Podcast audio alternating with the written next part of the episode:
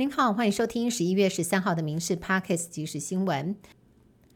英国摇滚天团 CoPlay 来台湾办演唱会，连续两天嗨翻高雄市运主场馆，吸引了大约十七万名歌迷到场朝圣。不过，居然传出有人透过网络卖假票，以每张四五千块不等出售，约定在左营高铁站面交。左营分局在现场埋伏，当场逮人，查扣不法所得。警方持续扩大侦办，通知其他被害人到案说明，同时也呼吁民众不要购买来源不明。的票证，以免被诈骗。新北市永和一名八十岁的陈姓阿伯，常常在自家门外练功，已经做了将近二十年。不过，因为练功的时候敲打铁盆、拍打身体，发出噪音，让不少的邻居不堪其扰。警方获报到场之后，依照社违法开罚一千块钱。没有想到阿贝不服上诉，法官审酌之后认定原告提出证据不足，撤销处分，不得抗告。这让阿贝相当开心，说法官还他清白。阿贝每天都这样敲敲打打附近邻居，可能得要多准备几副耳塞了。缺工浪潮席卷台湾，尤其餐饮业更为严重。有老板被迫缩短营业时间，或是减少内用位置，改做外带。对于外食族来说，原本方便的用餐环境已经悄悄改变，甚至还有业者因此暂停营业，要把菜单重新设计，走精致化路线，先把收入提高，才能够开出吸引人的薪水。小吃店改变模式，力求生存，外食族的用餐习惯恐怕也得因此改变。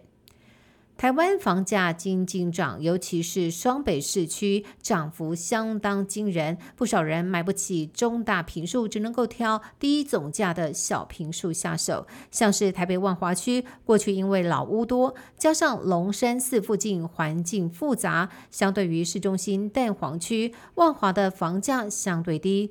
但是现在已经有建案单平标破百万，成为了万华首建。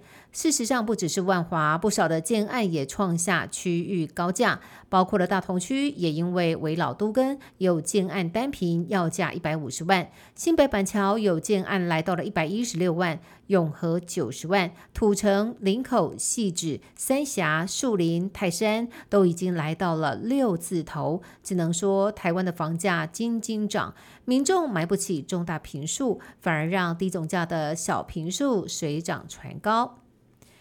南洋街不再是补习街了吗？过去位在台北车站的南洋街，一年曾经涌入十万多名的重考生，每年上下课时间人潮拥塞。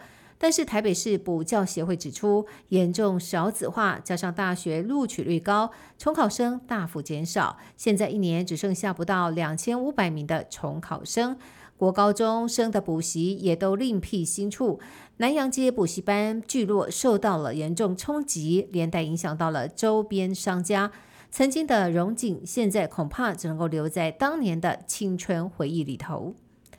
台湾直男 Plus l e 举行开幕周，三连霸的台北富邦勇士主场两战进场人数破万，最高同时在线观看的人数也突破了五万八千人，票房加周边的商品总收入来到了七百九十万，开出红盘。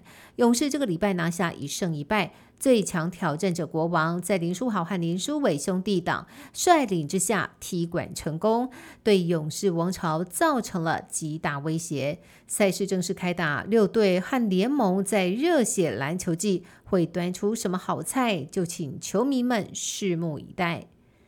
前身是台北帝国大学的台大，创立于一九二八年，即将在二零二八年迎来百岁生日。